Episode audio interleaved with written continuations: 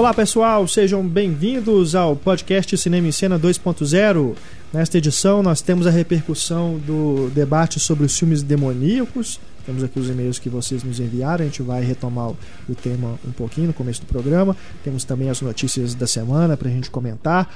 Promoção, Diálogo Misterioso, quem faturou o DVD de Homens de Preto 1 e 2. E também temos uma nova promoção para vocês, além da Patrulha Cinéfila. Aqui comigo, eu, Renato Silveira, Heitor Valadão e Larissa Padron. Vamos começar de cara aqui com a resposta do diálogo misterioso da nossa última edição. Escute aí o áudio, daqui a pouquinho a gente dá a resposta para vocês. Can you bring me the gun of Rambo? Part one, two, or three? I've only seen part one. The M60. Would you like the armor-piercing bullets? Esse diálogo do filme O Senhor das Armas, com Nicolas Cage, direção do Andrew Nichol. Vamos ver aqui quem faturou. Nós vamos sortear dois DVDs duplos com os filmes Homens de Preto 1 e 2. Temos aqui quem acertou e tivemos aqui primeiro o número número 5, número 5, que é o Flávio Maciel. Flávio Maciel, parabéns, você é o primeiro sorteado. E temos aqui também o segundo, é o número 9, que é o Luiz Valmur Poça. Parabéns para você também, Luiz. Peço para vocês dois que enviem para a gente o endereço onde vocês querem que a gente envie o DVD para vocês. É só escrever para cinema@cinemaencena.com.br vocês vão receber o prêmio, tá bom? Para esta edição a gente tem aqui um prêmio muito legal também, que é o DVD da animação Detona Ralph, cortesia da Walt Disney Pictures. Então você preste atenção aí ao longo do nosso programa, assim que surgir o diálogo, você tem que adivinhar de qual filme ele é. Envie a resposta para a gente também no e-mail cinema@cinemaencena.com.br e na próxima edição do podcast 2.0 a gente faz o sorteio entre todo mundo que faturou, dessa vez só um DVD do Detona Ralph. Se você não faturar aqui no Diálogo Misterioso, participe da promoção aí no site. Também temos uma outra cópia sendo sorteada aí para quem segue a gente no Twitter, nosso Twitter, arroba Cinema em Cena. Vamos aqui com os e-mails sobre o podcast dos filmes demoníacos. Começamos com Emanuel Costa. Gostaria de lembrar de uma franquia trash que não foi citada no podcast. É Demons, dirigida pelo Lamberto Bava e escrita por Dário Argento.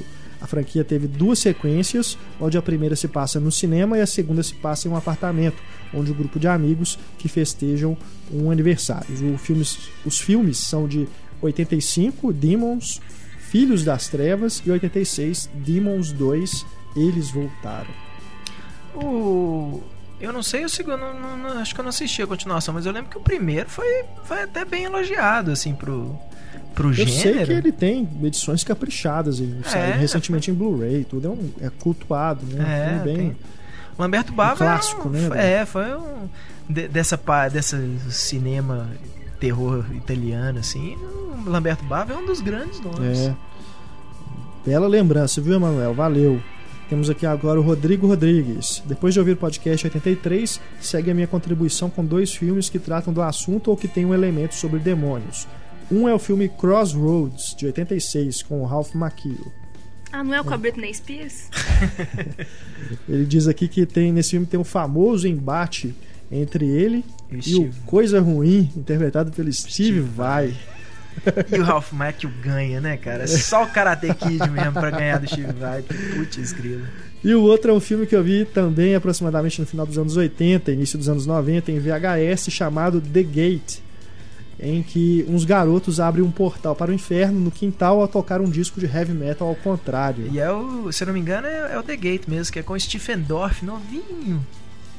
Menininho. É. É mesmo. Esse eu não, eu não vi. Esse realmente eu Esse foi relançado agora, no- se eu não me engano, em Blu-ray, numa edição bacana, Uhum. assim. É, é meio que cult anos 80 mesmo. Eu me lembrei de um que a gente não citou e nossos ouvintes também não mandaram e-mails para lembrar, que é o Encarnação do Demônio, do José Sim. Mojica Marins, José do Caixão. O nosso demônio brasileiro. O nosso demônio brasileiro. Ele, na verdade, é o psicopata, né? Que faz lá o É. culto satânico. E o Encarnação do Demônio é uma maravilha, Eu né? cheguei, a, eu cheguei a, a comprar a edição da 2001 vídeo que vinha Aham, autografado. Autografado. né? Tem, tem uma cena que é no inferno, né? Uma coisa assim. Tem aquela cena também da chuva, um banho de sangue. Tem- são coisas muito malucas, muito legais mesmo. É o filme que encerra a trilogia, né? Ele começou lá com o A Meia-Noite Levarei Sua Alma, e depois tem Esta Noite Carnarei no Teu Cadáver. E aí, muitos anos depois, que ele foi encerrar com a Encarnação do Demônio, seguindo ali o personagem, né? Saindo da cadeia, no caso. Da arrumaram essa desculpa, que ele estava preso esse tempo todo. Bem legal também. E com certeza eu ainda pretendo fazer um podcast especial do José Mojica Marins. Apesar que tem muita podreira que a gente vai ter que assistir para Né. poder falar, né? Nossa, Vai ser divertido. Mas é um cara que eu o admiro Mojica, profundamente. Pois é, o Mojica do jeito que ele é, que se a gente fizer um podcast em, em homenagem a ele, chamar ele pra participar, chamar, capaz dele vir. De vez quando ele vem aqui em Belo Horizonte participar Pois de é. algumas festas aí, vamos tentar marcar Sabe com o que ele, seria engraçado? sabe. Chamar ele e o Henrique Cristo no mesmo dia, Nossa como convidado. Senhora. Agora temos aqui o Bruno Sofrosini, fala lá de Salvador. Ele pergunta se a gente não achou que a protagonista de A Morte do Demônio, a Jane Levy, né? Jane Sim. Levy, Jane Levy, né? Não é uma clone da Emma Stone. Lembra um pouquinho mesmo. Ah. Aquele de sorrir, assim, mas. Ah, eu acho que Bem de longe, né? fica essa coisa assim da. Da, da ruivinha, É. né? Assim, eu não acho. Eu não acho as duas parecidas, não. É, porque no filme ela não tá ruiva. Ela é ruiva, né? Porque ela tem aquela É. série da Warner. É, né, o Suburgatory. É, mas ela não, não tá ruiva no filme, ela tá morena. É. Mas eu gostei bastante da escolha da atriz. Acho que ela tem aquela cara de viciadinha mesmo. A, gente a gente já pode dar spoiler? Não, tá muito cedo. Não, ainda não, ainda não. Ele continua aqui, ó. Quanto à discussão sobre a crítica cinematográfica ser ser ou não ser a verdade universal, eu sempre me pergunto depois de ler algumas críticas. Mas e se o diretor não tiver pensado em absolutamente nada disso? E se Ah, tudo aquilo não tiver um- passado de uma interpretação brilhante do crítico, um porém. mas ainda assim equivocada? Só um porém. A minha crítica é, univer- é universal. tá? Eu achei que eu tinha deixado isso claro, mas tudo É. bem. É, aí, olha, Uhum. aí ele só complementando aqui o que ele escreveu. Ele fala aqui, ele é lá de Salvador. Reza uma lenda aqui na Bahia que o João Ubaldo Ribeiro certa vez resolveu responder a questões no vestibular da UFBA, né, a Federal lá da Bahia, referentes ao seu livro Viva o Povo Brasileiro. E errou todas. Outro caso parecido é do Guimarães Rosa, cuja obra Grande Sertão Veredas é, foi tomada como um marco da luta pela distribuição de terra. Não, na verdade, não, é o caso aqui é o Graciliano Ramos com Vidas Secas, né? Ele até colocou aqui, não sabe se é um dos dois, mas distribuição de terra né, não tem entra mais nessa questão. Aí ele diz aqui que, enfim, o autor assumiu em uma entrevista que nunca pensou em nada disso que as pessoas falavam sobre o livro. Só quis escrever uma história. Isso acontece demais. né? É, o problema. Aliás, o do problema diretor não. falar assim, ó. Me fugiu aqui o nome também, vocês me desculpem, mas tem uma frase, uma frase célebre, né? Que o diretor falou: ah, o filme que o crítico viu é muito melhor do que o filme que eu fiz. É. O... Essa questão é porque é uma coisa que o, que o pessoal, né, assim, os próprios diretores falam assim, que depois que ele terminou, pronto, tá aqui, entregou, aquilo não é dele mais, aquilo é de todo mundo, né? Todo mundo que vê tem uma visão diferente sobre, seja um livro, seja um filme, seja até uma, uma obra de arte, né? Você pode tirar aí um milhão de interpretações. E até aquela coisa, tem gente que por motivo, às vezes pelo mesmo motivo, vai ter um crítico que vai falar mal e um crítico que vai falar bem. Né? Tem crítico que acha que a, a catarse pura e simples não tem mérito. E tem gente que vai falar assim, "Be- bicho, a intenção do, do crítico, é- do, do, do cineasta era simplesmente essa. É que você no final do filme você fala assim, nó, tudo que eu queria era fazer o que esse cara fez. E tem crítico que vai falar assim, nossa, que bosta, coisa vazia, né? É, Mas- é a Então é, é muito aberto, né, a interpretação. Eu acho A não que ser não a é. Eu acho que nem é a intenção e nem deve ser a intenção do crítico tentar imaginar a intenção do diretor, sabe? Não, não cabe, não é o papel dele imaginar a intenção do diretor. A intenção do diretor cabe só a ele mesmo saber. Uma obra de arte é aberta, sempre aberta a interpretações. E o bacana é isso, é você ler interpretações diferentes e nenhuma é mais válida. Sei lá, existem sim mais válidas dependendo da, da boa, do bom embasamento, né? É, tecnicamente ele vai te dar aí indícios e dicas do que, que é a intenção dele. Mas é, aí já é aquela coisa que teoricamente todo crítico deveria saber.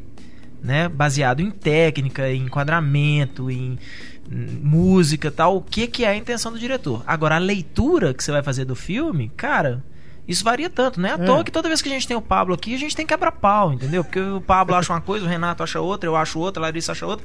Então, não tem É. jeito. Agora temos aqui o Ranulfo Medeiros, que fala de Mogi das Cruzes. Que o o Marcelo ele lembrou daquela continuação de Bebê de Rosemary, né? Que ele achou aquela coisa bizarra. e tudo. Ele viu? Não, ele lembrou de outras continuações Ah, bizarras. Achei que você aqui, tinha exemplo. visto o filme, que você ia contar pra gente agora direito, que o Marcelo. Ele lembrou aqui de que ele já encontrou, inclusive, tem em casa, Lawrence da Arábia 2, com Ray Fiennes. Sabia disso? Na Deve, verdade. deve ser assim, uma minissérie que É, fizeram pra TV, exatamente. aí Exatamente. juntam tudo e lançam no vídeo. Que não tem esse título, inclusive, mas ele interpreta realmente o T.E. Lawrence, né? Que é o Ah. personagem lá do Peter O'Toole no original. É.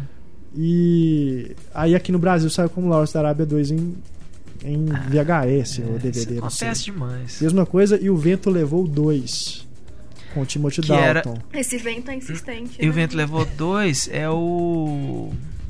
É uma minissérie também. Era uma minissérie americana. Chama Scarlet. Isso, exatamente. E foi lançado em DVD aqui no Brasil. é, como um filme, né? Todos os- os episódios colados um no outro. É. E ele tem também, o Ranulfo tem isso em casa. Ele lembrou de outros aqui, por exemplo, Regresso ao Rio Kwai. Continuação de Caramba. A Ponte do Rio Kwai, né? Son of Kong, né? O filho do Kong, que é a continuação do É, não, esse eu lembro de Kong. passar no, no SBT, inclusive. É. Golpe do Baú, continuação não oficial de Golpe de Mestre, dirigida pelo Mike Nichols, com Jack Nicholson e Warren Beatty.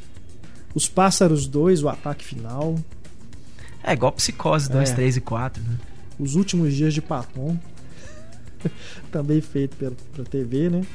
E o, o- o mais recente aí, o Showgirls 2, que também não tem relação nenhuma, acredito, com É. o filme do Paul Verhoeven. Pois é, ah, muitas vezes é isso, é um projeto que tá andando, andando, andando, aí os caras, né, uma besteira, qualquer um filme qualquer, o cara fala assim, olha, mas, ah, tá, o filme é sobre uma showgirl tentando, né, uma menina tentando virar showgirl em Las Vegas, não sei o que, vamos lançar como Showgirls 2, então, né? Sabe qual que é o subtítulo original? Pennies from Heaven. Mas não é pênis, É, é, pênis de penny- moedinha, né? apóstrofe S. ai, ai, ai. Caramba. Valeu, Ranulfo. E agora temos aqui o Rafael Ferreira Franco. É sempre bom ouvir vocês comentando sobre meus filmes favoritos. É claro que eu estou falando de O Exorcista, para mim uma obra-prima da direção e de storytelling. Eu acho genial os dois pontos de virada do filme causarem a mesma impressão. O primeiro acontece quando o Padre Merrin encontra a cabeça de um ídolo e percebe que é hora de confrontar o demônio novamente. Ele sobe no morro e fica cara a cara com aquela estátua do Pazuzu, cada um num canto da tela, como num confronto, como se ele estivesse pensando: em breve eu terei de te enfrentar, demônio. Essa é uma tomada bonita mesmo, né? É bem no começo do filme. E o segundo ponto da virada sendo ele descendo do táxi, o Padre Merry, de frente para a casa da Chris McNeil, como se ele estivesse pensando: é aqui que eu vou enfrentar demônio. Sendo assim, eu o coloco como o herói da história. Personagem que sabia o que tinha de fazer, sabia que era perigoso, que ele poderia morrer, mas mesmo assim reuniu toda a sua coragem e seguiu em frente. É aquilo que a gente estava falando, né? Quem que é o protagonista de O Exorcista, né? O Padre Merry, ele realmente tem um papel muito importante ali, tanto é que na continuação, que é muito ruim, ele é o personagem central de novo, né? Eles tentam investigar ali como que ele morreu no, no Exorcista, né? No primeiro filme. Porque ele só aparece, né? Ele vai lá pro quarto, depois, na hora que o Padre Carras entra, ele já tá morto. A gente não sabe como que ele morreu. Aí, no 2, tenta mostrar como que ele morreu. Pelo amor de Deus. e aqui a gente tem o Rafael Catiara. Queria só fazer um adendo ao comentário do grande Marcelo Seabra e botar mais lenha na discussão. Grande mesmo, tá? O Marcelo Seabra deve ter A vara, 1,95m de altura. Seguindo razoavelmente o pensamento do pipoqueiro, não sei se o novo público médio está preparado para filmes que apelam ao horror visual explícito, como Evil Dead ou O Exorcista. Não porque se tratam de filmes fora de época, não são, mas se trata, afinal, de uma geração descrente, desacostumada ao terror visceral, abobalhada à violência, que vê graça e riso em tudo, tristemente. O que vocês acham? Ah, não sei não, viu? Porque o Evil Dead, esse Evil Dead novo, ele investe muito nisso. É. O próprio Torture Porn lá, né? Esse, esse filão aí que começou mesmo aí com o Eli Roth, né? Já tinha, claro, já tinha exemplos anteriores e tal, mas foi ressuscitado aí na, pelo Eli Roth com o Albergue, né? É. E até o Cabana do Inferno também tem umas, umas coisas É. meio nojeiras assim e tal. Mas isso voltou agora, isso era bem. Aqueles, eu não- cara, eu, eu fico tentando lembrar qual filme que eu vi aqui saiu só como cemitério. E era de um desses diretores italianos também, que era, investia bem na Uhum. nojeira e na- na- na- nessas coisas. Mas esse Evil Dead, ele, ele é bem explícito, né? Assim, Uhum. é um- é- talvez seja até isso que o povo tá apostando em cima, colocando o filme mais apavorante de todos os É. tempos. e Tal. Não é, mas né, você não, a gente não pode Dentro do padrão dos ele- filmes de terror, os últimos pelo menos, ele é vai um pouco além mesmo na violência gráfica, né? É, esse, acho que é exatamente isso. Eu não, não achei o filme assustador, eu achei gráfico. É. Muito, né? Assim, o tempo todo. É. Porque, honestamente, esse negócio de ficar tentando fazer filme de terror PG-13, pelo amor de Deus, né, É, cara? Você não não. pode mostrar nada, sabe? Tem, Não, tem certos não- elementos que contribuem pra uma história de terror que não, não adianta você tentar fazer PG-13, vai ficar besta, assim, você não vai... Então, é... é- é- Acho que tem que... Graça quando você é Deixa criança. o cara pirar, né? Com... O filme de terror tem graça pra você quando você é criança, porque você não pode ver. Exatamente. Aí eles vão e fazem um filme que você pode que ver. você pode ver. Que medo que isso dá, cara. Eu acho que também é o que separa um pouco o suspense do terror. O terror ele vai um pouco mais pra Vai esse lado além, gráfico, né? é. O suspense tá na sugestão, o que muitas vezes é mais assustador do que mostrar. É. Mas eu acho que a, troca de gêneros também tá nisso, na violência gráfica. Mas ainda acho que esse esse remake da Morte do Demônio ainda vai ele tenta fazer ali aquele filme com elementos desses filmes mais recentes slash e aí ele acrescenta a loucura do da violência mais gráfica, mais É. explícita mesmo. Mas tem várias coisas ali que você vê assim, que outros filmes também tem, essa coisa da historinha dos personagens e tudo, aquela relação mais né, afetiva e tudo ali. Agora, é, o que eu acho também que pesa em relação a esses filmes mais recentes, que tem essa, né, o Albergue, o próprio Evil Dead agora, é que essa questão do conservadorismo aí recente pesa muito contra, porque você, se você comparar esses filmes de agora com os lá de trás, lá de trás o negócio era muito mais violento, muito mais gráfico, é porque talvez o, agora com os efeitos disponíveis aí de maquiagem, a tecnologia evoluiu, você consegue fazer coisa que parece mais real. É. E lá atrás ficava aquela coisa muito mais absurda, mas se você for pensar, os caras piravam muito mais. Com certeza. Você pegar os filmes aí do. Esses filmes é, do- dos italianos, né? Que a gente começou a citar aqui o Lamberto Bavo, tudo, você pegar aí o Mário Bavo, o Lúcio Fulci, o Dario Argento, e que isso? Tem coisa muito, mas muito pesada mesmo. É, isso é. Por mais que, que o povo fala assim, às vezes é tão exagerado que te tira do filme, mas a- a- dentro da proposta dos caras, aquilo ali se, se encaixava muito bem, né? E hoje em dia fica esse medo, assim, de, É. de desagradar tal. Eu fico até feliz, assim, quando aparece um Evil Dead da vida, assim, por mais que eu não tenha curtido, assim, o filme não tenha achado nenhuma maravilha tal, mas. Mas eu acho legal, pelo menos assim, ainda existe esse, esse filão, Uhum. sabe? Esse mercado não é uma coisa que, que a gente vive em em tempos tão politicamente corretos que, né, É. que isso vai deixar de existir. O próprio, entre aspas, aí, o próprio estupro, né, do, do, Evil Dead, assim, Uhum. eu não achei que eles iam manter aquilo no filme, né? E aí tem aquilo, você fala, poxa, ou seja, os caras não estão com medo de, É. de pegar um pouco mais pesado, assim. E eu acho isso legal. E fez sucesso, um filme de 18 anos que tá dando É. bastante Pois bilheteria. é, e, e barato. Que isso que eu bom, acho mais né? legal. Um Barato. filme super, foi um filme super barato, né? Vamos ver se há uma retomada aí, né? Não, desse- o primeiro final de terror. semana dele já pagou ele, já o barato que ele era. Ah, não por isso, Homem de Ferro 3 também. Nem estreou nos Estados Unidos ainda. Agora temos aqui ainda no. Só para terminar aqui, o Rafael Catiara lembra de um outro filme que ele, na infância dele, assustou pra caramba, que se chama Não Adormeça. Eu não vi isso. Vocês conhecem? Uai, você fala não adormeça, eu- o, que me vem à cabeça na hora é a hora do pesadelo, né? É. Ah, esse filme é de 82, na verdade. O inglês, em inglês se chama Don't Go to Sleep. É, com o Dennis Weaver e a direção do Richard Lang. Eu realmente eu nunca Eu vi, lembro Rafael.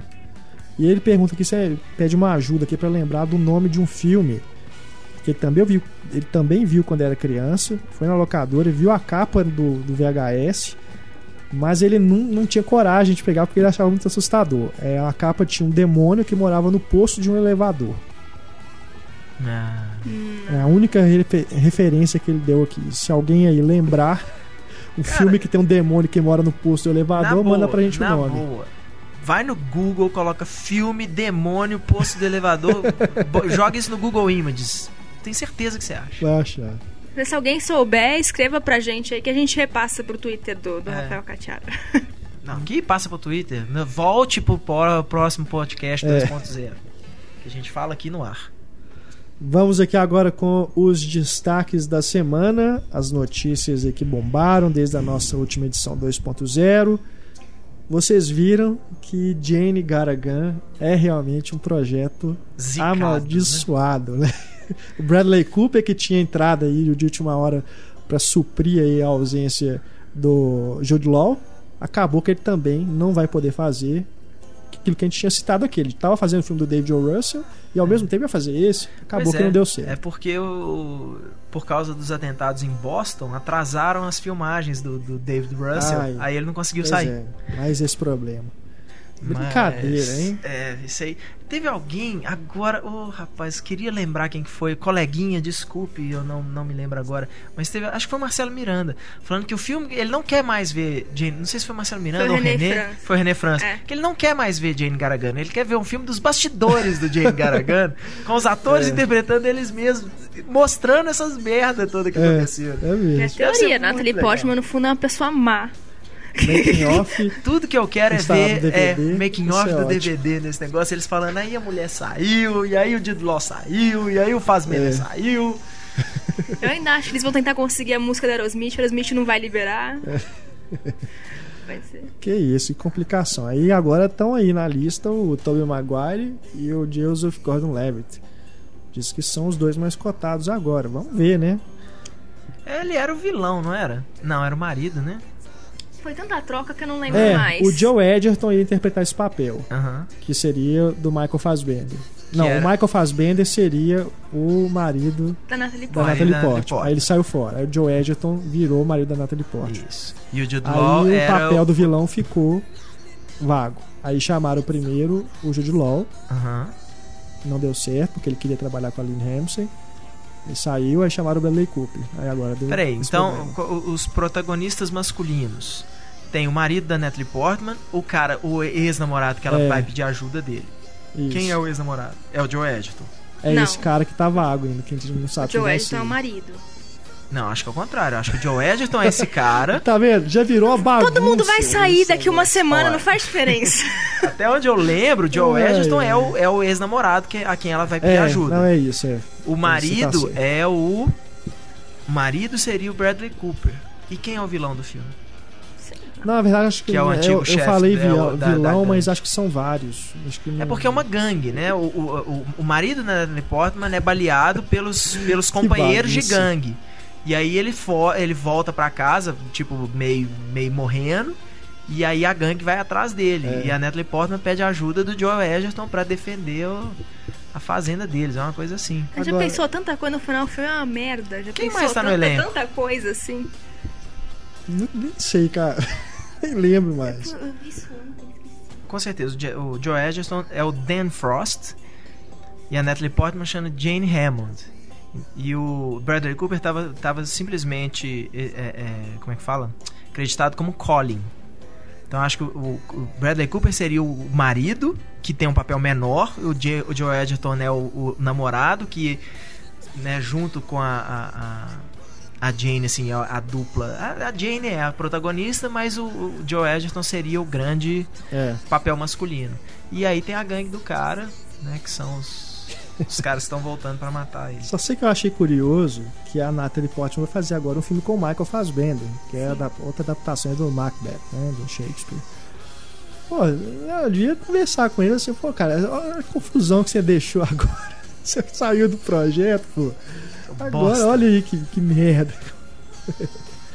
Ah, mas eles Ai, devem estar amiguinhos, porque eles fizeram o filme do Melly. Ah, é, é. Aí agora eles vão fazer esse do Macbeth de novo. Porque o, o cara, o papo que, que rola nos bastidores é que o Fassbender saiu porque ele não tava querendo mais trabalhar com a Lynn Hamilton. Ele tava achando que não ia dar certo. Aí o cara saiu e se comprometeu com outras coisas, né? Não foi nada pessoal. É, ele né? saiu antes da Lynn Ramsey. Foi né? antes, ele foi Então, o primeiro a abandonar o barco. Pois é. E aí O que, já, com outras o coisas. que já mostra, honestamente, assim, eu- até hoje não vi é, precisamos falar sobre o Kevin, é, mas isso, a- a- esse tipo de coisa, ela ter saído assim tal, cara, me mo- pra mim assim, o Michael Fassbender foi o primeiro a sacar assim, essa mulher tá fazendo merda, eu vou pular fora antes que, que sobre pra mim. Ai, ai. Porque isso pra mim, cara, é um descontrole total do, do É. diretor. velho. Isso queima o filme mesmo. Mostra, assim, falta de preparo puro. Que não é possível. A repercussão que deu, né, esse caso, Pois é. para um próximo projeto dela aí, acho que, sei lá. É, com essa história dela ser do, do júri de Cannes, né? Quem sabe É. isso alivia um pouco a barra dela, faz É. uns contatos com o Spielberg ali, com o Ang Lee, né? Uns caras que estão sempre por cima da carne seca. Então, pode ser que até assim não, não pese tanto na carreira dela assim, mas estúdio mesmo, estúdio, chefão de estúdio, executivo de estúdio, Pois não deve é. estar querendo ver essa mulher nem de A longe. gente tá olhando só o lado dos que ficaram, né? Mas vai que ela, né, dentro do método de trabalho dela, realmente a- ela também viu que assim, ó, esses caras estão brincando comigo. Vou sair fora. Mas de qualquer É. forma, a forma como ela saiu também, Não, foi isso não se faz, cara. É isso foda, não se né? faz. largar todo mundo Você e não negocia, aparecer. é, você negocia, você quebra É. o pau, tal, não sei o quê. Mas você simplesmente, ó, primeiro dia de filmagem, já simplesmente não aparece. Cara, isso não se faz. Isso queima um filme mesmo. Isso é, É. uma, pra mim, isso é, uma, é, é- é- é literalmente assim. Teoricamente, o diretor é o líder e o líder simplesmente vira e fala assim: ó, vocês que se fodam, eu tô indo É. embora. Sabe? Isso, isso não se faz, bicho. No final das contas, você fala assim: ah, quer saber de uma coisa? Vai lá, faz o trabalho, fica puto, né? Na- Nas entrevistas, cinco anos depois, você fala: ah, esse filme aí eu perdi totalmente o controle, o estúdio me ferrou. Faz o que você quiser, bicho, mas você não larga, o- você não larga o barco afundando assim, não. É. Foi, eu acho muita falta de liderança na, na hora dessa. Mais notícias aqui. O Johnny Depp voltando a trabalhar com Rob Marshall em um musical. Se merecem. O musical se chama Into the Woods e é mais um aí que pega carona na onda dos contos de fada. Nesse caso é, é a história de um padeiro que tem a, a família dele amaldiçoada por uma bruxa. Eles não conseguem ter um filho e aí ao longo, oh, eu não estou me confundindo aqui, mas eu sei que tem essa maldição da bruxa e para se livrar disso no meio aí da história ele se encontra com personagens de diversas histórias, né? Tem- Acho que a família amaldiçoada, ele, Vermelho, ele não pode ter filhos, não é isso? é uma coisa assim. Enfim, Larissa, suas impressões sobre Rob Marshall, Johnny Depp, Rob no musical. Streep, Você que gosta de talvez. Sweeney Todd, Eu adoro Johnny Depp, Todd. diretores ruins. E eu gosto de Chicago. Então o Rob Marshall ele me decepcionou, não me decepcionou tanto assim. Pera aí. Isso.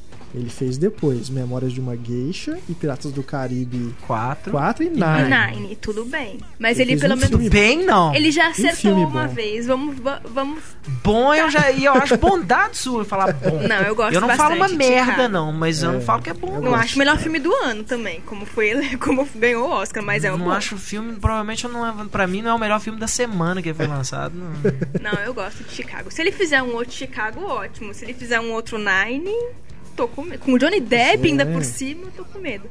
E, e de novo, né? Johnny Depp em historinha fantástica. Mais uma coisa, Gente, né? chega, faz Ai, alguém normal, saco. pelo amor de Deus. Mas sabe? é esse que é o negócio. Johnny Depp não sabe fazer normal. Quando ele tenta fazer normal, É ele é um uma, saco. uma bosta. É um assiste o- saco. Sério, assiste o o turista. Turista. Assiste Exato. o turista. Johnny Depp, o turista, aquele com o do John Badham, é, Tempo Esgotado, Nick of Time, que o Christopher Walken sequestra a filha dele. Vê o Johnny Depp fazendo Até papel o- de gente normal. Ele é uma merda. Ele é o cara mais sem sal do mundo. Até o Janela Secreta, lá, ele é esquizofrênico, tudo bem. Mas É, é. pros papéis do Johnny Depp, esquizofrênico é algo aliás, normal. numa boa, ainda bem que o Pablo não tá aqui, eu posso falar isso abertamente. Vai trabalhar com um diretor ruim assim, igual o Johnny Depp, cara. Gore Verbinski, Rob Marshall, Tim Burton é o menos pior deles pra mim. bicho. Ai, ai, ai. Pois é, vamos ver o que, que vai dar, né? Esse, esse projeto que só deve sair, começar a ser rodado ano que vem, porque ele tá fazendo agora o Transcendence. Que é do. E tem um outro depois O que já Wally tá. Pfister, né? Chama Black Mask, também um policial, Uhum. que também já tá acertado já. Vamos ver. Vamos ver o que que vai sair. Dele. Transcendence, inclusive, ele é um cientista que é ligado a um computador. De novo, ele não vai ser normal. Tem, eh, a gente tava falando. eh, Tinha um diretor pior ainda que eu precisava citar Que trabalhou com Johnny Depp. é, nos últimos tempos aí, mas não vou lembrar, não. Vai lembrando aí. Quem é o diretor do Turista? É o cara, é o nome Florian dele. Van der Zerasmark. É, é o que Ele não é fez o- a vida dos outros. Vida dos Outros é um filmaço. É. Enquanto o Heitor procura aí o.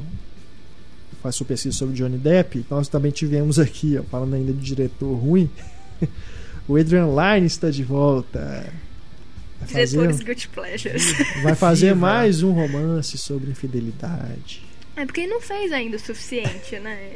Os outros nove filmes dele Pois sobre é, tá infidelidade não são o É suficiente. mais um que a gente ressuscitou, né? Que a gente comentou um pouco tempo aqui no podcast. Cadê o Adrian Lyne?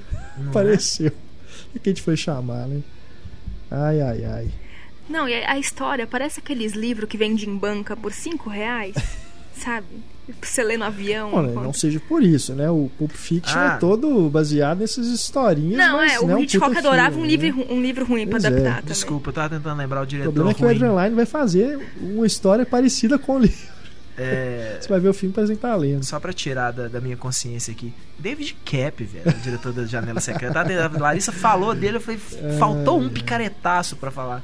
Ele tem os bons, né? Tem os Terry Gilliam que ele pega É. de vez em quando aí e tal, mas. É, por falar em diretor ruim, continuando. Vamos. Adrian Lyne. É o Adrian Lyne. O próximo que tá aqui na lista de notícias é o Luc Besson. O Luc Besson é ruim? Não, né? Na lista de quem? Do Johnny Depp? Não, não. Os próximos Ah, tá. projetos aqui que foram anunciados. Ah, né? cara, eu não gosto. Não Acho ele gosto, não. superestimado também. também. Porque Acho até o o. Luc Besson tem um, tem um, um filme muito bom. É o Profissional. É, Filmaço. filmaço. Mas até o Rob Marshall fez filme. O Rob Marshall, nenhum filme do Rob Marshall Ô, chega no Larissa, nível do profissional. Puxar Sinto sardinha. Nem Chicago. Chicago. Nem Chicago. Não, Não, gente, eu tô falando mal, tô falando, é, mas um filme bom é acidente, um só. Não, mas assim, eu, o, Quinto elemento. É Não, Quinto legal. Elemento é o legal. Imensidão Azul é legal. É, o outro. Eu não acho também uma obra-prima que pintaram na época, não. Mas eu acho legal. É, o profissional eu acho um filmaço. Quinto elemento eu acho legal. O quinto elemento, problema. É, é reduzido a duas palavras: Chris Tucker. Ele entra no filme e o filme fica Não. insuportável. Ele tem outros defeitos além do Chris Tucker. É, tem umas coisas meio brega e tal, assim, mas é- é um filme divertido, assim, tal. Aí entra o Chris Tucker, pra mim, estraga o filme. Depois que o Chris Tucker entra, tem, algum, tem uma cena que presta, que é o Bruce Willis falando, alguém mais quer negociar, né? Os, os caras estão lá, manda alguém pra negociar, e ele vai, ele dá um tiro na cabeça do cara, alguém Não, mais quer acho, negociar. acho o Joana Dark dele um saco. O Ah, Dark não, dele é, é, ruim. Acho um saco de assim, ele pegou na última hora o Kiss of the Dragon, né, do, do Jet Li pra fazer, Pois é. besteirinha, assim. Ele vai fazer agora. Ele ficou muito tempo aí também só escrevendo, né? Roteiro e produzindo. roteiro, fez aquele Esse Angel- monte de filme de Angel ação A, aí. né, que saiu É, direto. o Ele Busca tá Implacável, trás, o roteiro né? é dele, não é?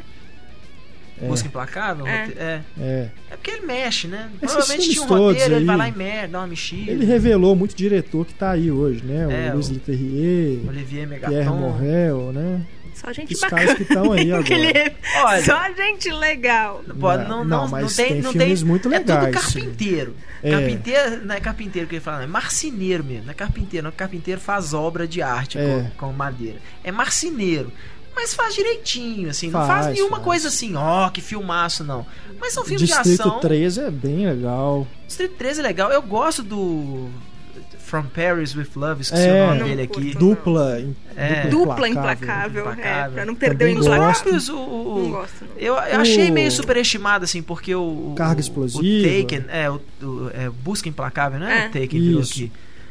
Pô, o filme fez o maior sucesso, surpresa É. do ano Não, que ele foi eu, lançado. eu gosto, assim. É pode ser legal. até Eu Guilty Pleasure, legal, mas acho, eu achei ele meio devagar, assim, mas não acho ruim, não. Achei, né, bacaninha. Então, assim, ele. Pelo menos isso. Eu prefiro o, o Besson produzindo e escrevendo e botando. Produz e escreve uma bobagem, bota na mão do diretor que transforma aquilo ali numa bobagem saborosa, tipo um McDonald's bem feito, Aham. pronto, do que cara ficar tentando fazer filme, olha como eu Pois sou é. foda, e entrega uma, bo- Só uma que merda, agora- que é assim, o quinto elemento, que começa bem e tal, né? e de repente você fala assim, ah, putz, Mas agora grila. é ele que vai botar a mão na massa de novo. Pois é, né? meu medo um é filme aí com a Scarlett Johansson. E ela vai ser, um, vai ser uma- um filme de ação também. Ela tem uns poderes sobrenaturais também. Ver É o nome, é o nome dela, né? O filme, eu esqueci o nome do filme. É só o nome da, Lucy. do personagem Lucy. Acho que é Isso. Lucy. É. Mais aqui notícias. A gente já tá chegando aqui no finalzinho do, da lista. O, tem duas aqui, mais um dois em um aqui. Colin Firth. Já vai trabalhar, deve trabalhar com o Woody Allen no próximo Tá filme confirmado. dele. Tá, tá confirmado, né? O Colin Firth com a Emma Stone Isso, em. Paris de novo. em Paris. É, isso não dá pra gente comentar porque Ó, tá tudo de- sigiloso de- ainda, a gente não é, sabe o que, que vai só- ser o filme. Só abrir um parênteses aqui, acho ótimo voltar a ser Paris. Porque começaram a falar aquela coisa do Woody Allen fazer um filme em cada cidade, não sei o quê. Eu É. achei isso uma ideia tão cretina, sabe? Pra falar a verdade, o fazer um- tá assim. Você vai me dar um dinheiro. cada Porque se você cidade for do me dar mundo dinheiro, Como vou. homenagem, homenagem caramba. Não bicho. é por homenagem. Ele já declarou isso. Ele já declarou: eu vou onde me dão dinheiro. Não me dão mais dinheiro nos Estados Unidos. Eu tô indo pra Europa. É, sabe, besteira, não, ótimo. Tem, tem, É. Isso aí, o cara ficar querendo contar uma história que tem que se passar em determinada cidade porque ele quer fazer um filme em cada cidade. Ah, que bobagem. Vai, faz o que te dá na telha. E o outro filme aqui do, com o Colin Firth é Secret Service do Matthew Vaughn. É. Que é uma revista em quadrinhos que revista em nem foi publicada ainda. Pois né? é. Esse Parece filme. interessante, né? Também Não sobre foi? Eu vi gente, espionagem. eu vi gente Não. elogiando a, a revista. Se, se, é, é, se saiu, tá saindo. Mas até onde eu sabia, agora fiquei na Coisa dúvida. nova, né? É. Era um dos projetos, se eu não me engano, ele estava sendo produzido pelo Tony Scott. Hum, Tem um outro, uma outra revistinha do, do Mark Millar, né? Esse Secret Service é baseado na revista do Mark Millar, que agora também esqueci o nome, mas que, que era o Tony Scott que ia dirigir, inclusive, né? E aí, infelizmente, ele morreu. Pra gente encerrar aqui os destaques, Heitor. Novidades aí dos filmes de heróis. No X-Men, o Brian Singer soltou aquele vídeo lá mostrando as cadeiras né, dos atores e surgiram ali dois nomes de mutantes que não tinham sido usados até agora. Um é o Pássaro Trovejante Sim. e o outro é o Bishop. Pois é, o Pássaro Trovejante, pra quem não conhece X-Men, é, sinto informar, o Pássaro Trovejante tá aí pra morrer, tá? Se não for o primeiro que vai morrer no filme, porque o Pássaro Trovejante é uma história muito legal isso. É, tinha os cinco X-Men originais, que era o Fera, o Anjo, o Homem de Gelo, o Ciclope e a Jean Grey. Eles saem numa missão e só volta o Ciclope. É, os outros são capturados. E aí o professor Xavier junta uns mutantes ali de última hora pra soltar, né, Pra resgatar os X-Men. Eles resgatam tal, só que aí esses X-Men que foram capturados ficam meio puto, tal, não sei o que lá e vão embora. E aí que entra nos X-Men, o Wolverine, o Banshee, o Colossus, a Tempestade, tal, essa formação realmente clássica aí, né, que todo mundo conhece. Que durante os anos mudou também. E um desses novos membros é o Pássaro Trovejante. E na primeira missão que eles vão, morre o Pássaro Trovejante. Então, assim, tá aí pra morrer. E além disso, tem essa história em que é baseado o filme, também tem isso de morrer um monte de gente, né? Sim, o, o Dias de Futuro Esquecido, originalmente falando, ele se passa no futuro. A Rachel Summers, que é a filha dos, do, do Ciclope com a Jean Grey, ela envia a mente da Kitty Pride, que é a personagem da Ellen Page, pro passado, domina o corpo dela no passado, para ela tentar impedir um futuro apocalíptico lá, que é quando o governo instala o programa Sentinelas, que são aqueles robôs gigantes lá que né, tentam é, é, acabar com os mutantes. Os mutantes vivem escondidos, em campos de concentração, esse tipo de coisa. Então parece que ele vai usar alguns desses elementos aí. Mas o Pássaro Trovejante nem tá nessa história, pra você ter uma ideia. Então, assim, vai morrer mesmo. Não se engane. E o Bishop? O Bishop, ele apareceu muitos anos depois como um viajante do tempo. Também dessas coisas. Ele era policial, porque aí tinha os, os mutantes que caçavam os mutantes depois. E o Bishop era um desses caras. E aí ele meio que se revolta tal. Eu não lembro exatamente o que, que era. Foi uma, uma fase até meio ruim dos X-Men. Eu me lembro dele naquele desenho. No desenho animado. animado, é. E aí o Bishop é mandado, né? Ou mandado, não sei como, ele vem parar no passado. Então provavelmente ele, né, como tem essa coisa aí da viagem no tempo no negócio, ele deve ter alguma coisa a ver Entendi. com a trama mesmo, assim. É Mas- bacana. Pelo menos até o momento não anunciaram os atores que vão interpretar esses personagens. né? Eu espero que ele não tenha o mullet que o Bishop tinha no começo da, da carreira dele nos X-Men lá. Depois eles rasparam a cabeça dele, deixaram ele careca, porque ele tinha um mullet ridículo. Aham. Agora o outro aqui também relacionado a personagens novos e também da Marvel, os Vingadores 2, surgindo aí o papo de que a a Feiticeira Escarlate E e o o Mercúrio. Mercúrio, É. serão aí novos heróis Novos que se juntarão ao grupo. Isso é muito legal. Eu dou maior apoio, porque, mesma coisa, os Vingadores. é, é, teve uma época que só sobrou o Capitão América nos Vingadores. E aí ele montou a equipe dele. Na equipe dele, era, se eu não me engano, era só os quatro: era o Capitão América, o Gavião Arqueiro, a Feiticeira Escarlate e o Mercúrio. Gavião Arqueiro, Feiticeira, Fe- Feiticeira Escarlate e o Mercúrio eram vilões que se. Ah, é, é, como é que fala? Se regeneraram aí, sei lá. E foram pros Vingadores. O Capitão América aposta neles, porque o Mercúrio e a Feiticeira Escarlate são filhos do Magneto. E aí, você ouvinte pergunta, mas como assim? O Magneto não é da Fox lá dos X-Men? Sim.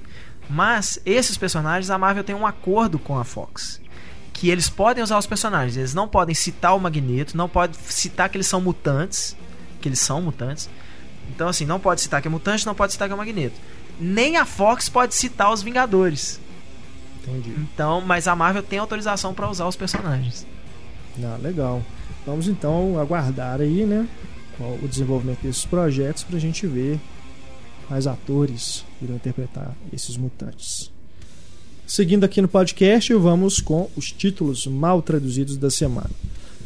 Encontrei um aqui que é, é bem curioso, aproveitando inclusive, coincidiu, né? não, não foi nem proposital que o Paul McCartney está passando aqui pelo Brasil. Não é nem proposital, não. É realmente eu me deparei com esse título aqui no, no calendário de- das próximas estreias e achei curioso. O filme aqui no Brasil se chama Como na Canção dos Beatles, Norwegian Wood. É assim, como na canção dos Beatles, dois pontos. Norwegian Wood. Norwegian Wood é a canção dos Beatles, famoso. Aí vocês perguntam, o que, que é isso, né? Que título é esse? Bom, no original, é um filme japonês, e o título original é o nome dessa música em japonês, né? Norway no Morei. Que a pronúncia com certeza está errada, me desculpem aí quem entende japonês.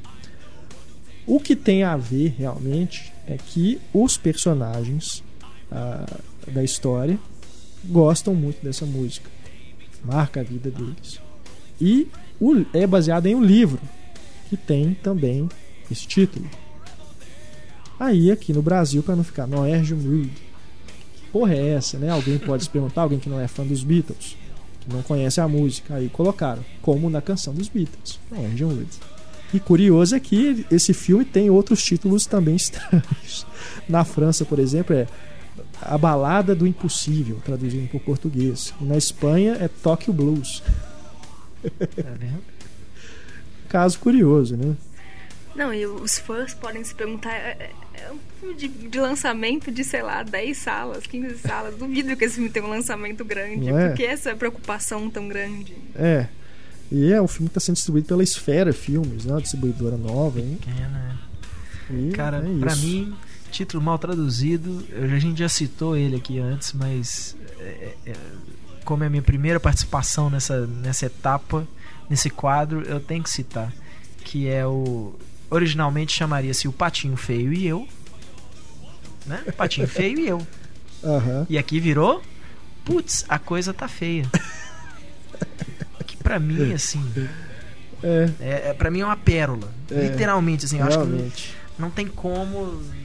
Isso pra mim entra pra história da- dos títulos mal traduzidos, além da historinha, né? Que, É, Ah, como é que eles encontraram esse título? Porque na reunião disso, o cara que tava mexendo no computador tava no Messenger e ele não viu que. Ele esqueceu que se ele ficasse no Messenger ia aparecer na, No telão. no telão que tava onde o pessoal, né, com as coisas que o pessoal tava discutindo. Eles discutindo qual que ia ser o nome do filme.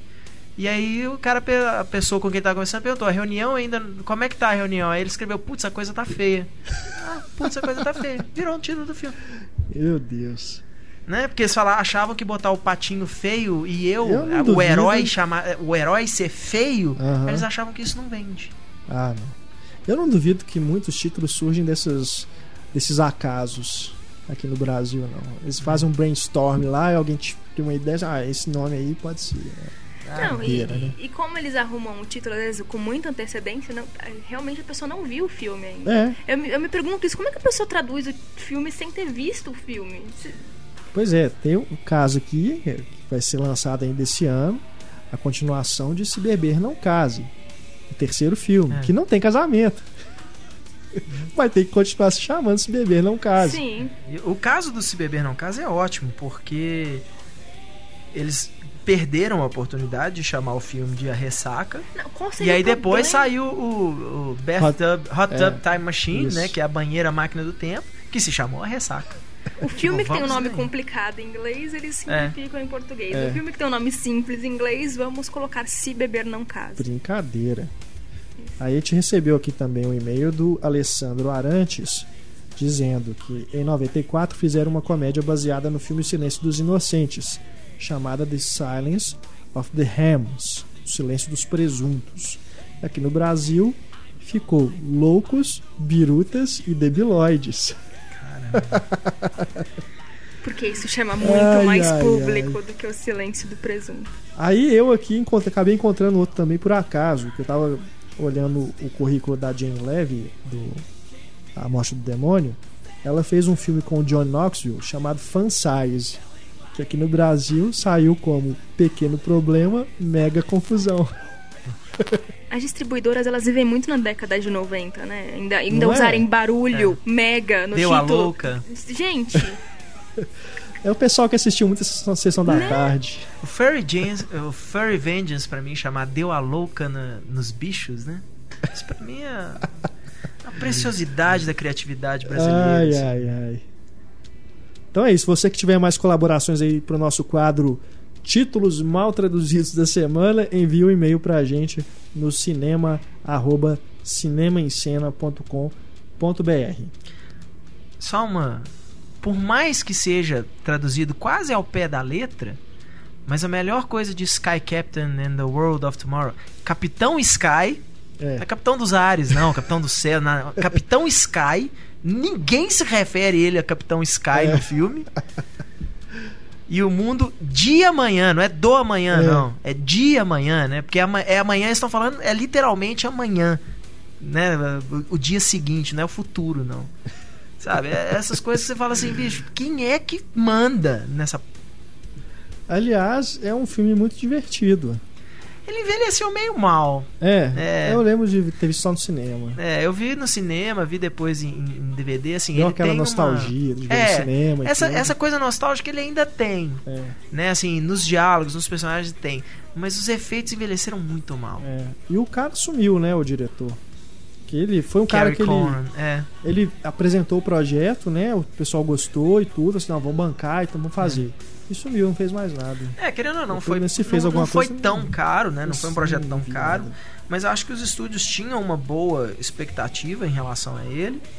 E, e não, não emplacou, né? Foi um, um, um- dos fracassos protagonizados pelo, pelo Jude Law na época. Então é, acabou ficando meio, meio esquecido, assim. Principalmente por isso. Ele não. Sabe, na na hora que você vê hoje os efeitos, assim, é, tá- fica parecendo tão brinquedo, assim, você vê, não coisas importantes, mas você vê, assim, um jeep, sabe, por exemplo, Sei. e parece uma coisa de brinquedo que tá andando ali, não, não é uma coisa muito. Não, não fica parecendo muito bom assim. Agora, o, o Carrie Conan ele tá com um projeto agora pro. Se não me engano, era pra ser lançado, ter sido lançado no ano passado, mas não sei o que que. O que que acabou sendo dele. Que chamava Gundrop. Mas não Uhum. era um curta tal, e ele tinha algum. estava envolvido em alguns projetos.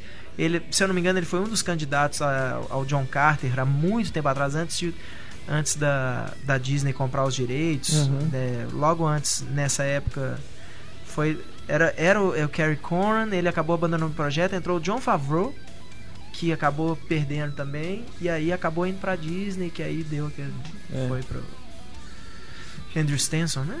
Isso. Isso. Good evening, Fräulein. The bar is closed. We are. We are. Not thirsty. Chegou a hora da patrulha cinéfila. Começamos aqui com o Júnior. Só isso, Júnior. Ele tem Não quer ser 35 identificado. anos, fala de Niterói. Sou ouvinte assíduo do podcast e gosto muito do quadro Patrulha Cinéfila, só que eu nunca me imaginei estar em uma. O episódio se passou no dia 23 de abril, no cinema da rede Cinemark do Plaza Shopping Niterói. Júnior é otimista pra caralho, né? Desculpa o palavrão, mas você nunca se imaginar ter um problema com o cinema, eu te invejo. Eu já entro cara. no cinema tensa. Ainda mais, Eu já entro no cinema tensa. ainda mais em Niterói, que a gente já teve vários Já teve relatos, várias né? Impressionante. Ele diz aqui, ó, trabalho longe de casa durante a semana, quase não me resta tempo para ir ao cinema. Aproveitei então o feriado de São Jorge para assistir ao filme Oblivion. Comprei ingresso para a segunda sessão do dia, 15h40, na sala 1, fileira G, poltrona 7. Bem detalhista.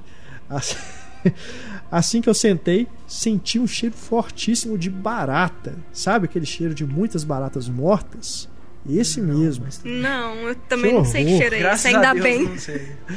Mas como a sessão estava bem cheia, eu não me troquei de lugar por respeito e gosto que respeitem os lugares marcados, mesmo Eu depois que as luzes se apagam. Decidi suportar o cheiro horrível e comecei a prestar atenção na telona. Logo percebi que o som estava saindo só das caixas da frente. Estava baixo e abafado.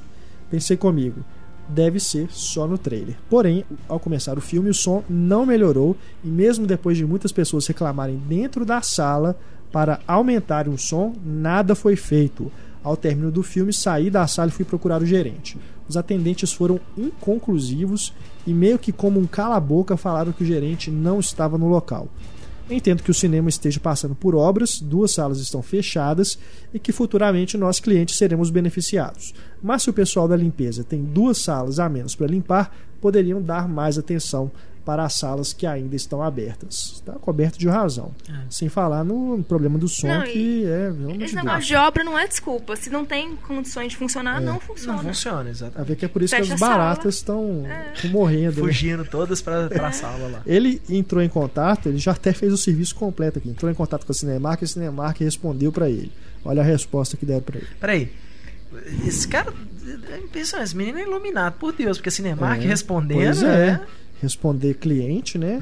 É? Pessoalmente, assim, achei também curioso. Aí a resposta da Cinemark é a seguinte: a Cinemark lamenta e se desculpa pelo ocorrido. Realmente esse tipo de situação não corresponde aos nossos padrões de qualidade. Já enviamos sua reclamação aos responsáveis pelo complexo para que as devidas providências sejam tomadas. Pediremos a revisão e intensificação do treinamento de nossos funcionários. Agradecemos seu interesse em querer melhorar ainda mais os nossos serviços.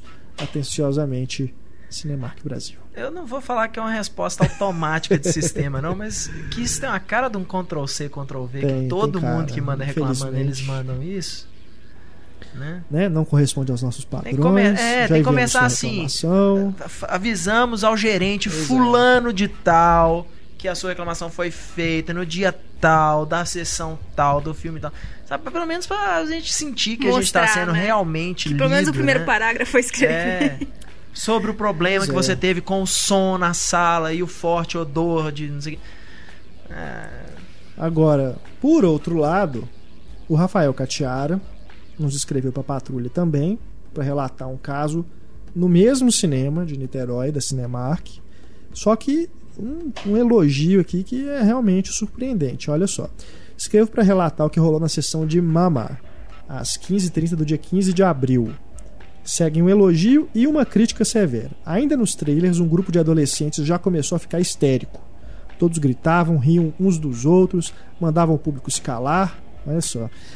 Sobre isso, devo dizer que o espectador de Niterói é provavelmente o mais mal educado do estado do Rio de Janeiro. São arrogantes, grosseiros, ligam celulares durante as sessões, respondem mensagens e não me refiro a um público de classe mais baixa, pouco, pouco habituado às sessões. Ah, falo de um público médio, adolescente, educado pelo paternalismo e pelas doutrinas morais burguesas. Basicamente, o estou pagando tem a liberdade de fazer o que eu quiser. Fato é que, ainda nos trailers, avisei a uma atendente muito atenciosa, cujo nome vergonhosamente eu me esqueci de perguntar, que haveria problemas durante a sessão, graças àquele grupo de adolescentes. Ela carregava uma caixa que prontamente deixou no chão para me atender. Ela disse: Adolescentes? Sempre eles. É só o tempo de eu ir lá pegar minha lanterna.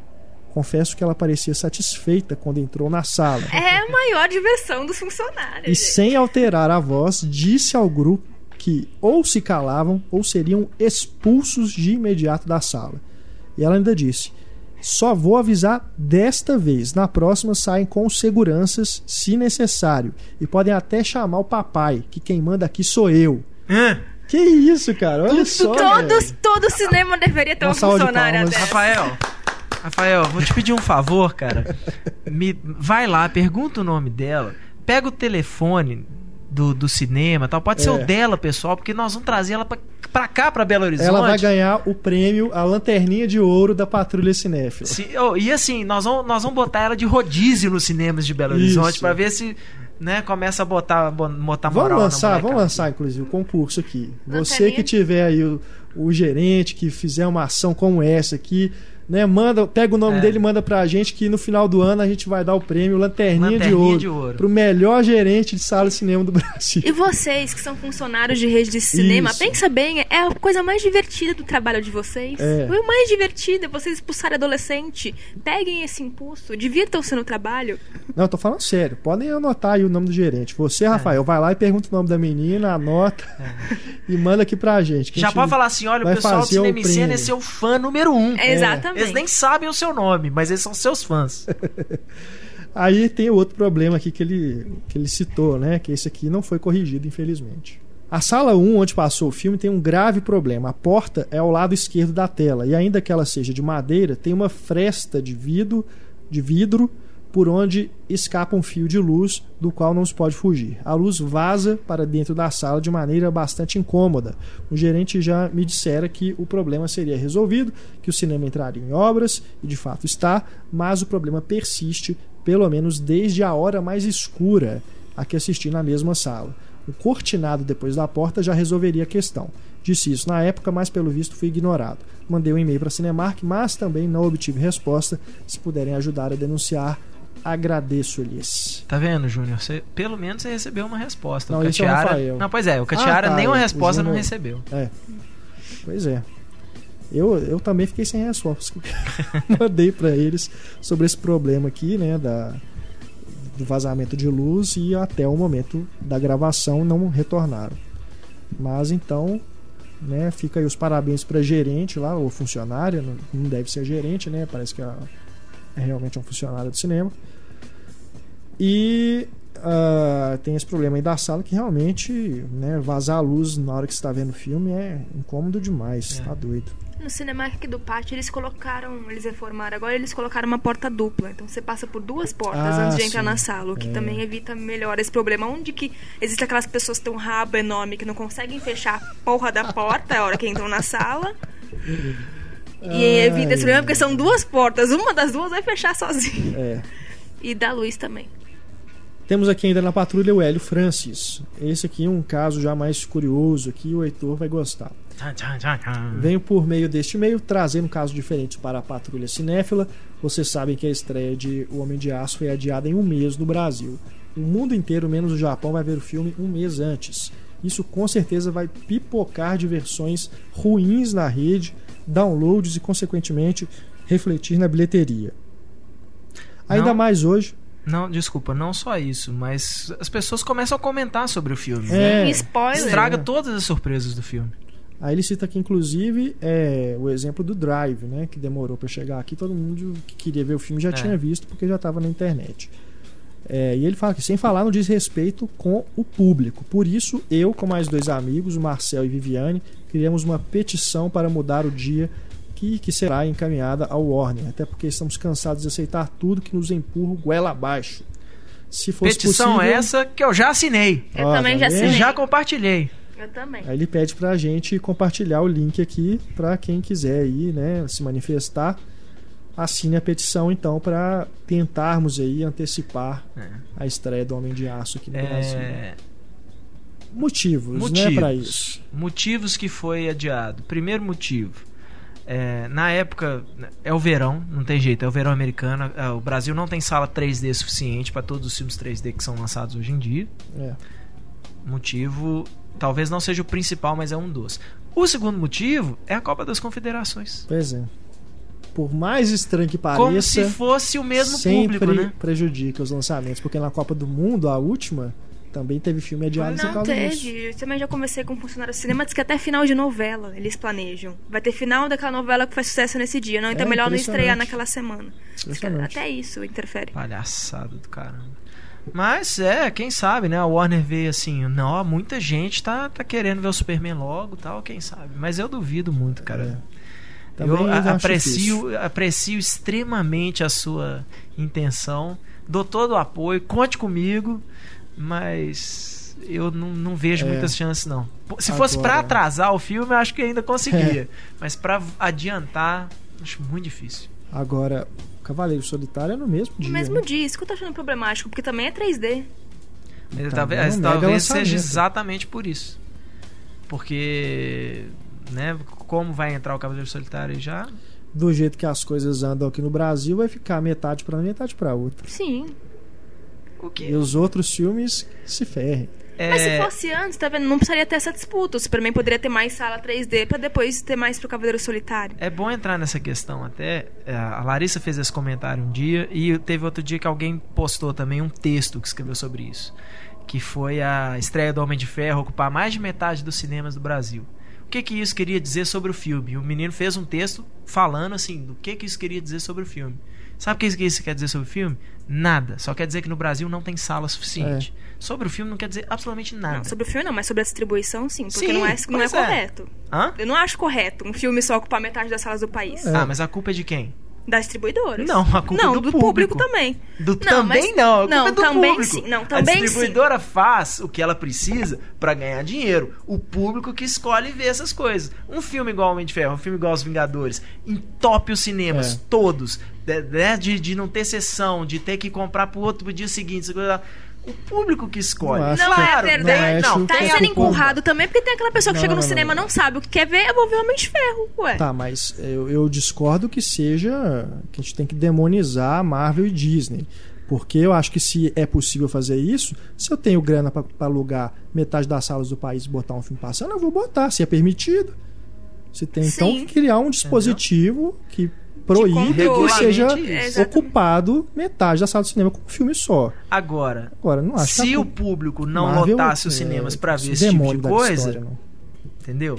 É a mesma é. coisa. Mas você É foi me- na estreia, Não. você está financiando esta merda. Eu não fui na estreia, eu fui na pré-estreia, eu sou pior ainda. Você está financiando esta merda. Financio Heitor. com gosto. Se eu tô indo ver o que eu Um monte gosto, de gente foi, financio com gosto. Mas é, para mim, é a mesma discussão da, da até da, de diminuir a, a idade da maioridade criminal. Quem defende que tem que ser 18 anos mesmo, é a mesma coisa. A culpa é do menino? Não, a culpa é do sistema, a culpa é da sociedade. É a mesma coisa. A culpa da gente ter Homem de Ferro ocupando mais da metade das salas do Brasil é da sociedade que vai ver o filme, que lota todas as salas. Né? Eu- eu- no cinema que eu fui, tinha a sala Premiere do Homem de Ferro já lotada. E a outra sala em que eu fui, que era a sala normal, lotada, 3D, né? São duas salas caras, as duas lotadas. É o público que escolhe. Sim, concordo. É. Mas que tá sendo empurrado também tá. Porque você não conhece várias pessoas que simplesmente decidem o que vão assistir a hora que chegam lá no cinema. Mas se só tem Homem de Ferro, elas vão assistir Homem de Ferro. pra essas pessoas não faz diferença o que elas vão assistir. Exatamente. Entendeu? Então, não- então a lei poderia ser benéfica. Tá, mas o que eu falo é assim, esse- é- essas pessoas, pra mim, não entram no mérito, porque é isso, pra elas não faz a menor diferença o que que elas estão vendo, elas não ligam pro que elas estão vendo. Elas simplesmente querem ver alguma coisa Mas se no elas cinema. tivessem diversidade, talvez elas poderiam ver coisas diferentes. Você podia colocar. Isso, é uma- isso faz parte Pois da é. educação do público. Mas ele não liga, é isso que eu tô Sim, falando. Você coloca um outro filme pra ele assistir, ele não tá nem aí pro filme também, entendeu? Ah, ele assiste, ah, mas é bom pro filme, tal, não sei o que. Tá, mas é bom. É, eu acho que é uma questão mais complexa também. Não é simplesmente tá empurrando e a pessoa vai ver, não. Eu acho que Quando começou a onda dos super-heróis aí, não era assim. E esse é o primeiro filme de super-heróis que ocupa essa quantidade de salas. Sim, ele é recorde. Crepúsculo, É. por duas vezes, fez a mesma coisa. Pois é. Por quê? Porque tem a demanda. Exatamente. Não é simplesmente, ah, vamos, vamos ocupar metade das salas e, e vamos empurrar a goela abaixo. Por exemplo- Quando já tá lá, tudo bem. Por exemplo, Homem de Mas Ferro não acho que as Estados coisas Unidos, vão sendo assim, simplesmente assim, não. Acho que Homem de tem um- Ferro nos Estados Unidos, uma coisa que vai gerando, vai aumentando o público e aí vai criando a demanda. A demanda é oferta, é a lei do mercado.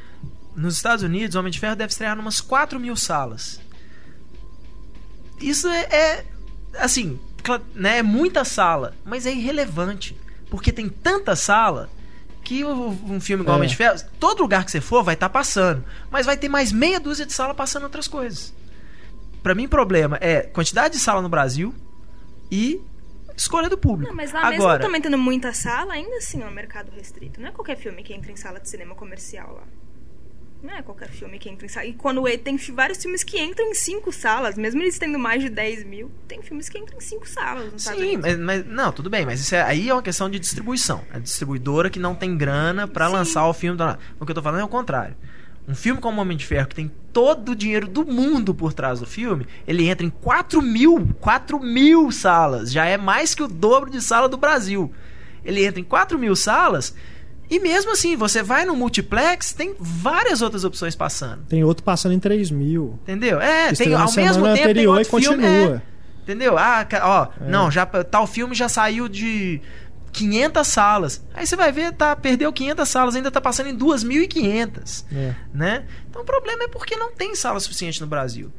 Agora, eu acho mesmo, assim, por mais que povo fale, ah, mas aí vai em- em- é, um monte de gente que mal educada pro cinema, tal, não sei o quê. Cinema é muito caro no Brasil. Não precisava ser. Você pagar 25 reais pra ver um filme é um absurdo, sabe? É como se cinema não fosse cultura no Brasil.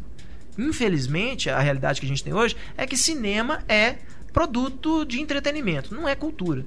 Então é caro mesmo, dane-se, né? Alguns lugares têm preços melhores tal, mas normalmente porque o, o público daquela sala é de classe social mais baixa. Isso é uma palhaçada.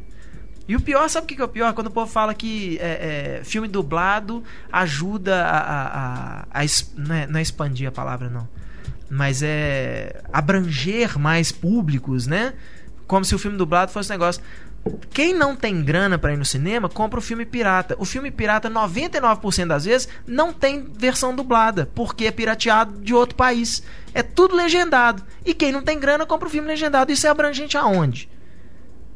A dublagem é abrangente aonde, então? Tem que. O negócio tinha que o governo tinha que dar mais subsídio mesmo para ter mais cinemas, diminuir a quantidade de imposto que é cobrado dos cinemas, para os ingressos serem mais baratos e as pessoas poderem ir no cinema. Não, já, tá- já tá sendo feito várias medidas. A própria digitalização, o governo tá ajudando bastante É. com o processo de digitalização. Mas eu ainda acho problemático. E cinema é caro também por causa de meia entrada. Vamos falar a verdade. Cinema também é caro por causa de meia entrada. Você não tá pagando meia entrada, você tá pagando o preço que seria inteira. E quem tá pagando inteira tá pagando o preço Pois que seria é. o dobro. Por quê? Porque o governo não dá subsídio nenhum pra meia entrada. Exatamente. Fica tudo nas costas do cinema. E aí, né, cinema hoje, vamos botar entre aspas, mas é coisa de rico, né? Assim, programa de rico. Ou então é isso. Ah, na terça-feira é mais barato. Ah, minha, minha operadora de celular dá desconto, meu banco dá desconto. A gente tem essas pequenas é, é, saídas aí, por exemplo. Eu fiquei super feliz que eu sou cliente vivo, eu tenho o tal do Vivo Valoriza. Eu tenho direito a duas, duas entradas meia, né, no- na, na Cinemark. No, na Cinearte eu tenho cartão de assinante do Estado de Minas, que a padaria lá tem né, assinatura do Estado de Minas, eu tenho um cartãozinho que eu consigo pagar meia entrada também.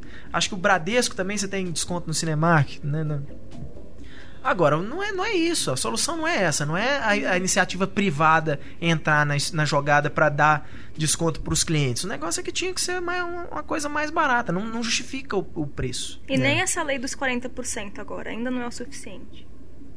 Que é Eles estão querendo mesmo. fazer uma lei de entrada mais só barato, 40%. a pessoa via o Hum. Homem de Ferro e via o outro. Claro, a pessoa que poderia ir no um cinema. só. É, ela poderia ir no cinema a semana inteira. Mas o que que acontece?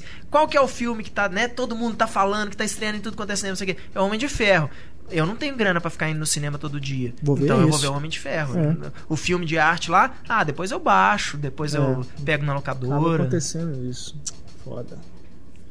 É foda. Já vamos entrar aqui direto no flashback, ainda com o Hélio Francis. Né, que foi o último. Olha, olha, olha a caixa de minhoca que você abriu com esse último e-mail assim, olha. Pois é. Ele diz aqui, ó.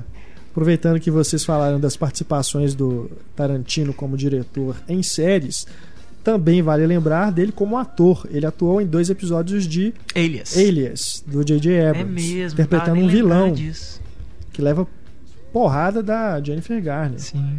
Tem inclusive o vídeo aqui que o. Ah não, peraí, ele mandou o vídeo de outra coisa. Bem antes de dele fazer o Alias, ele foi um sósia do Elvis Presley na série Super Gatas, Golden Girls. Nossa. Aí tem o vídeo aqui pra vocês verem aí o Tarantino de cover de Elvis. O Tarantino queria ser ator. Ele falava isso no começo da carreira dele de É. diretor, que ele queria, o sonho dele era ser ator. E aí depois mudou pra diretor. Acho que ele viu que ele era muito feio. Ele é péssimo ator. que ele era também. feio, ruim de serviço e escrevia bem. né? Nossa, a participação dele no né? Django é, é constrangedora Ah, demais. Não, não, é. É que Não aí parece que ele tá sendo não. ele mesmo, É. né? É, O que- ele, ele mesmo do com um filme é sotaque esse, pô, esse é o Tarantino. Eu quero me explodir no, no- Não, mas não, no cinema. não me atrapalha, não. Ele fez um. Teve um filme que chamava Johnny Destino. Não é Johnny Ah. Future, eu achei que era Johnny Future, não é? Johnny Destiny. É, em inglês, se não me engano, chama Destiny Turns on the Radio. Que eu lembro que foi lançado aqui no Brasil em VHS na época, assim, com Tarantino, assim, na capa, com segurando um radinho lá. E ele, tipo, ele aparece no comecinho e no final do filme. E o filme mesmo é com o Dylan McDermott e tal, que é uma porcaria também, pelo menos até onde eu me lembro. Temos aqui também o e-mail do Márcio Andrade. Ele disse que a gente pisou na bola no podcast de Terras Fantásticas quando a gente falou do Charlie Kaufman. Quê? A gente, assim, A né? nossa opinião foi bem Quintão, dividida em relação ao Charlie Kaufman. Carlos Quintão e Heitor Valadão de um lado, a Larissa e eu defendendo, e vocês dois falando que o, o- o Charlie Kaufman e o Spike Jonze, que os filmes deles são. Como é que foi o termo que eles usaram? É, Não, não lembro. Eles usaram? Não, pera aí, não põe. vocês usaram. Vocês põe nada na usaram minha boca que eu termo. não. Cansativo. Não, é o self-aware. Self-aware não, foi o Carlos que usou esse, É. esse termo, não fui eu não. Eu, não- eu falo, é, apesar de eu não discordar muito não, mas o que eu falo do Spike Jonze e do Charlie Kaufman é que não é o tipo de humor que me pega, assim, nenhum dos dois. Nem, nem na direção, da, pra te falar a verdade, É, eu não vi o- o Cinedoc New York ainda. Mas é isso, eu não. não Nossa, não, se você não gosta do Cara Seu de Malkovich, não assista. Você não, Eu não gosto. Não é que eu não gosto, assim, nossa, que bosta de filme. Mas não, sabe, não acho. Eu acho que o filme tem umas Márcio? boas ideias e que. Sabe, O não, ponto não me... exato que o Márcio reclama da gente é Ah. isso. Não creio que o Kaufman crie regras para o seu mundo e no final do longo ele comece a quebrá-las sem critério. O que ele faz é elevar a ação para outro nível, como o caso do Malkovich, que entra na mente do Malkovich e da seita que concebe a porta do sétimo e meio andar como um portal para a vida eterna, assim como a criação em Ouroboros em adaptação com o Kaufman que escreve sobre o Kaufman escrevendo. É, mas isso eu já discordo do leitor. Porque isso eu concordo que é é meio chato no Kaufman. Assim, ele vai levando a tantos e tantos e tantos níveis pra dentro, pra dentro, pra dentro, que você.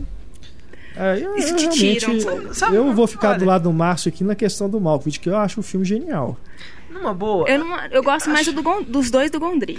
No final das contas, sabe qual que é o meu problema? É, por mais que é, é, a gente. É reconhecível. O Charlie Kaufman não é um cara burro. Sabe? Você, vê, você vê que ele não é um picareta no que ele tá fazendo. O problema é que o cinema depende de você saber contar uma história no final das contas. Não adianta você ter todas as boas ideias do mundo e colocar elas ali na tela se você não sabe como fazer isso de uma forma que prenda o espectador. É, sabe aquela coisa assim, que às vezes você não sabe nem explicar você fala assim: ah, não me pega. Ah, não, não me envolvi com o filme. É isso. E eu acho que nos filmes, pelo menos do Spike Jonze, falta isso. Eu não consigo me envolver com o filme, com a- o drama das pessoas. tal. Aliás, consigo sim no Onde Vivem os Monstros. Eu acho que é, talvez seja o melhor filme do, do, do Spike Jonze. Sabe? Mas eu acho que eles ficam devendo. Né? E, e talvez não por, por incompetência do, do Spike Jonze, mas às vezes porque é um, um roteiro difícil de filmar. Né? É. Então é isso. Aí ele não me pega do mesmo jeito que o Wes Anderson não me pega.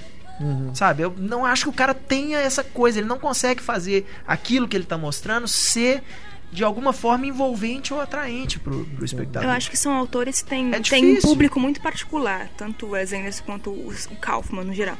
E eu acho assim, tanto os dois filmes do Spike Jones e do, do- com, com o roteiro do Kaufman quanto o Cinedoc, eu acho que o problema vai mais pro final. No final você já vira e fala, não, chega.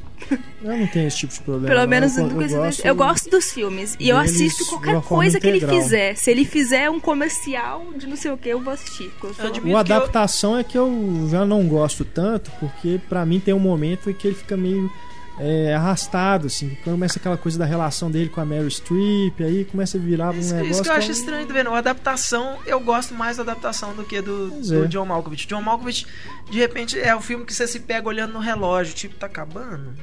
Tem... É mesmo. né?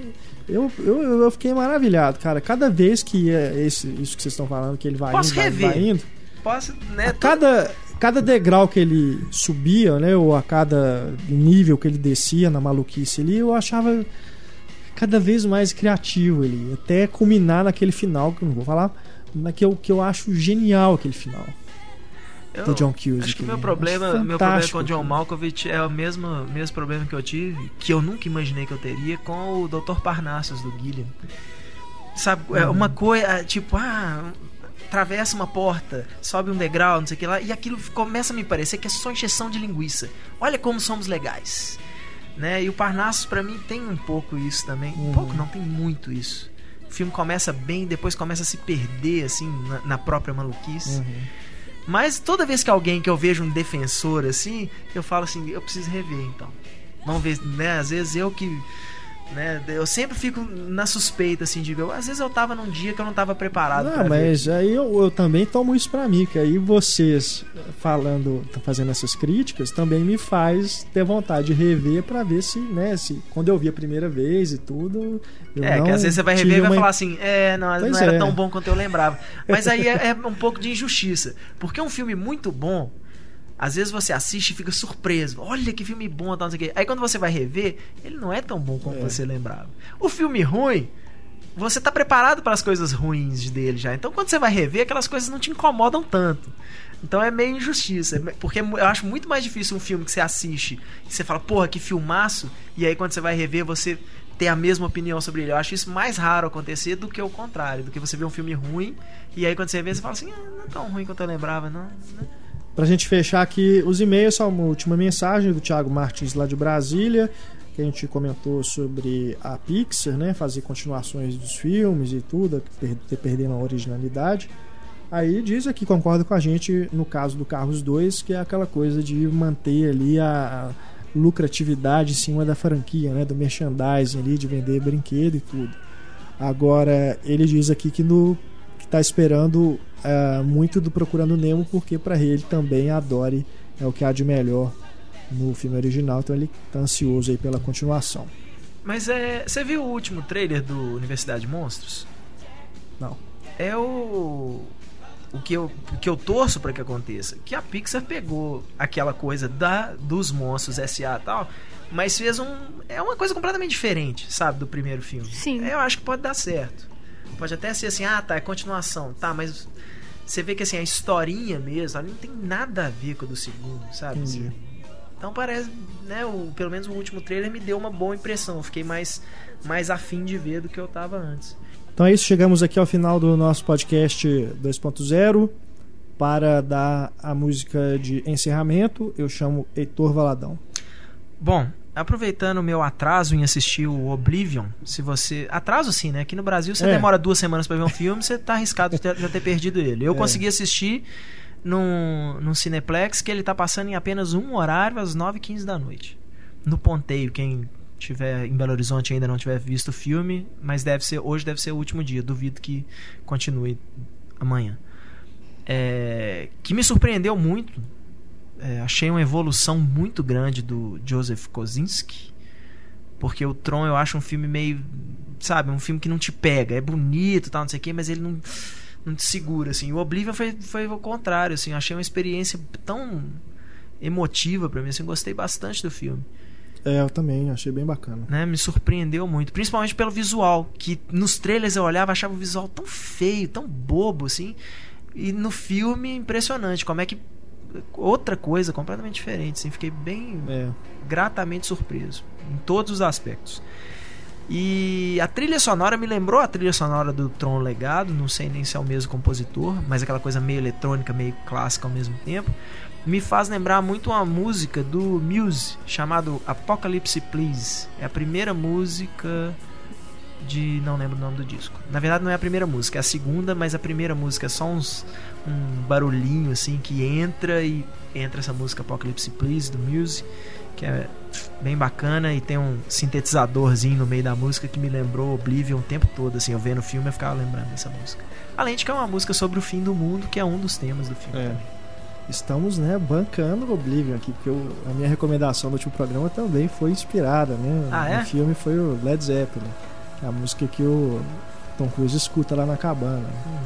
Isso aí, estamos bancando aqui o Oblivion. Pois é, mas é um filme que Nos merece, pague. Com cara, tá meio certeza. passando batido. É, se estiver passando aí, não deixe de Não ver. deixa de ver, não, que vale a pena. mesmo. Eu até me- me mandaram, na hora que eu comentei no Twitter que eu tinha gostado do filme, me mandaram um, um link de uma resenha.